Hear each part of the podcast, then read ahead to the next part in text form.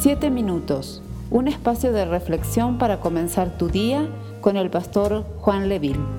Hola, hola, hola, Dios te bendiga. Estamos nuevamente retomando la serie de devocionales diarios, siete minutos, eh, después de unos días de haber tomado un poco de descanso de las grabaciones, estamos nuevamente iniciando este proceso y damos gracias al Señor por tu vida. Un abrazo grande a cada uno de aquellos que disfruta de este pequeño esfuerzo, de este pequeño trabajo que son estos devocionales diarios.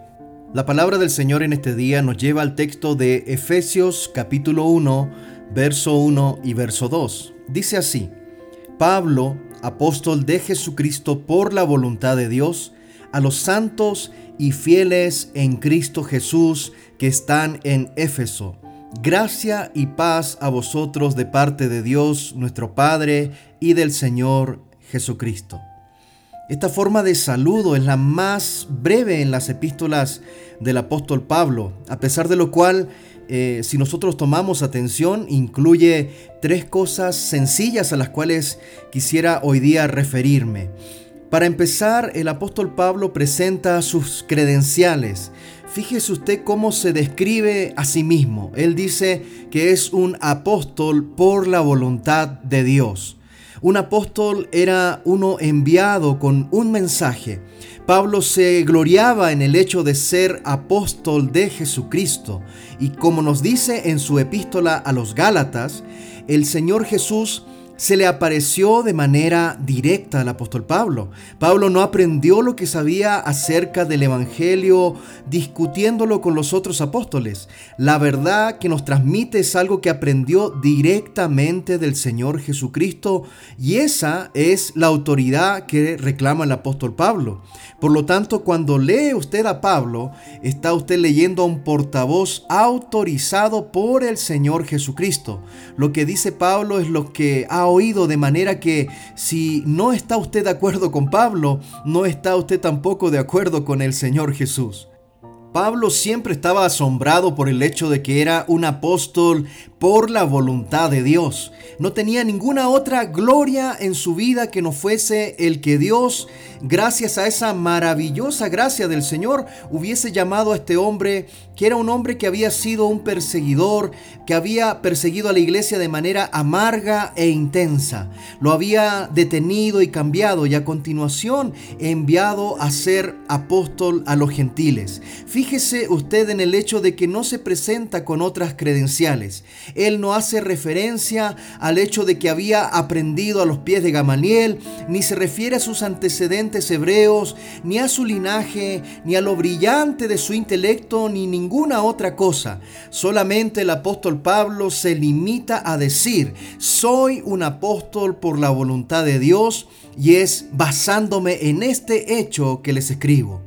A continuación, usted puede darse cuenta cómo se describen estos cristianos. Ellos dicen santos y fieles en Cristo Jesús. La palabra santo es una que a todos nos hace estremecer un poco. No nos gusta muchas veces que nos llamen santos porque tenemos una idea tan fija respecto a lo que es una persona santa. Consideramos que estas personas no son reales, que se consideran a sí mismas superiores a los demás, que son tan distintas a los que son los seres humanos comunes y corrientes. Pero los santos del Nuevo Testamento son personas como nosotros, como usted y como yo, personas que se tienen que enfrentar con luchas y dificultades, que tienen también momentos difíciles en sus hogares, problemas en el trabajo, además de toda clase de dificultades en todas partes, a todas horas, en diferentes lugares. Pero hay una cosa que es notable en lo que se refiere a estas personas que son diferentes. Usted y yo somos diferentes. Este es realmente el significado básico de la palabra santo. En el griego se deriva de la palabra que significa sagrado. Y esta palabra sagrado quiere decir distinto, diferente, sano, que le pertenece a Dios y por lo tanto vive de una manera diferente. La santidad es el distintivo de los santos. No significa que las personas no tengan problemas, sino que se enfrentan a ellos de una manera diferente y tienen un estilo de vida que también es diferente.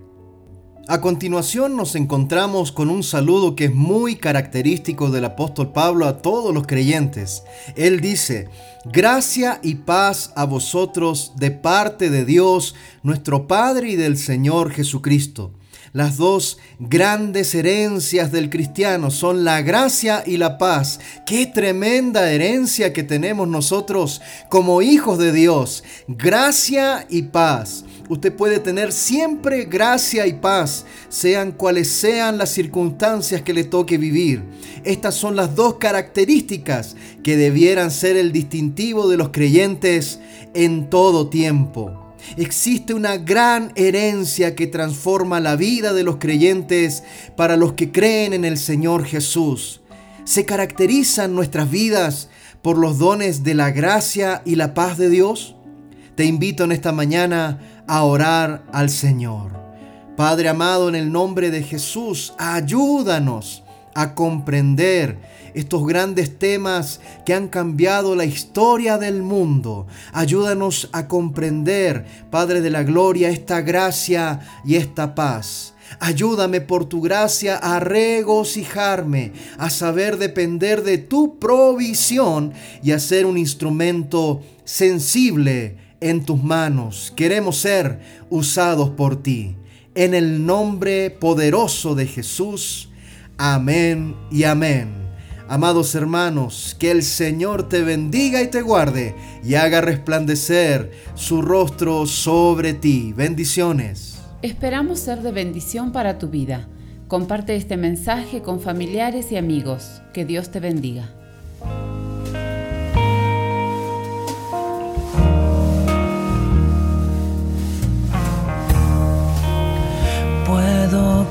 confiar.